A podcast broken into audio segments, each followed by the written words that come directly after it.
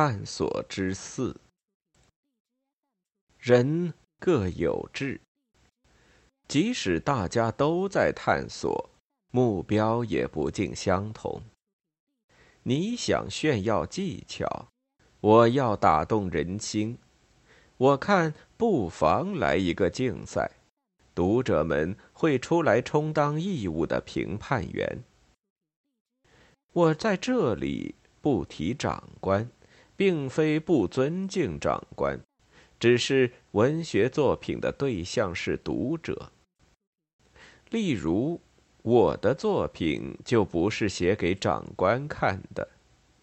长官比我懂得多，当然，长官也可以作为读者，也有权发表意见，但作者有权采纳或者不采纳。因为读者很多，长官不过其中之一，而作者根据文责自负的原则，对他的作品负全部的责任，他无法把责任推到长官身上。任何人写文章总是讲他自己的话，阐述自己的意见，人。不是学舌的鹦鹉，也不是录音磁带。前些时候，人们常常谈起长官意志。我在去年发表的随想录中，也讲了我对长官意志的看法。我认为，长官当然有长官的意志，长官的意志也可能常常是正确的。长官也做报告、发表文章，这些报告和文章中所表达的，就是长官的意志，而且他们大都是人们学习的材料。我没有理由盲目反对任何长官的意志，可是我无法按照别人的意志写作，哪怕是长官的意志。我有过一些奇怪的经历。五十年代，有一份杂志的编辑来向我组稿，要我写一篇报道一位劳动模范的文章。人是编辑同志指定的，是一位技术员。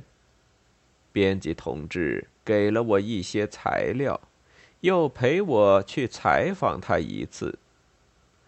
我写好文章，自己看看，平平常常，毫无可取之处。但是到期又不能不把稿子送出去。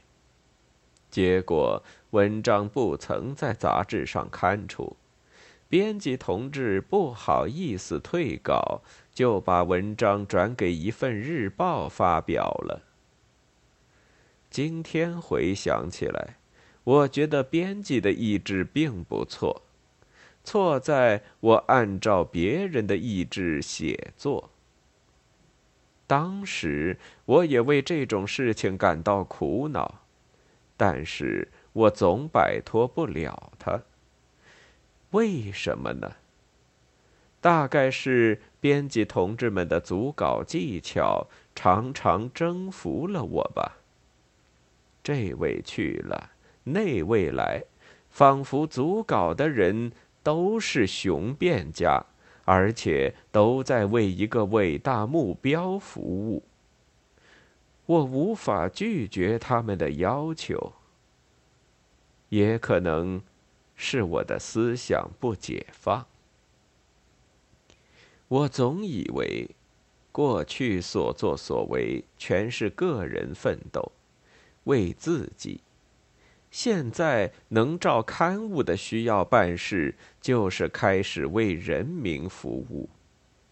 这种想法，我今天觉得很古怪，可是当时我的确这样想，这样做。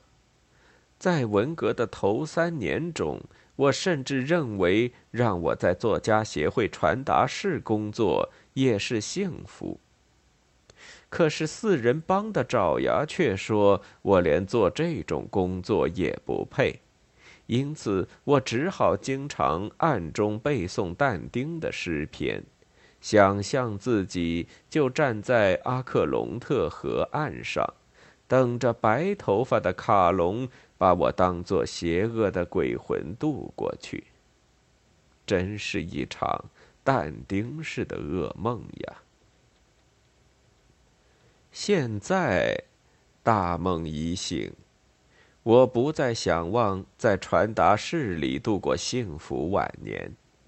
我还是要写作，而且要更勤奋的写作。不用说，我要讲我自己心里的话，表达我自己的意志。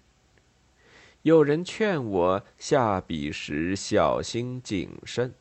头伸的长些，耳朵放的尖些，多听听行情，多看看风向，说是这样可以少惹是非，平平安安的活到八十九十。好意可感，让我来试一下，也算是一种探索吧。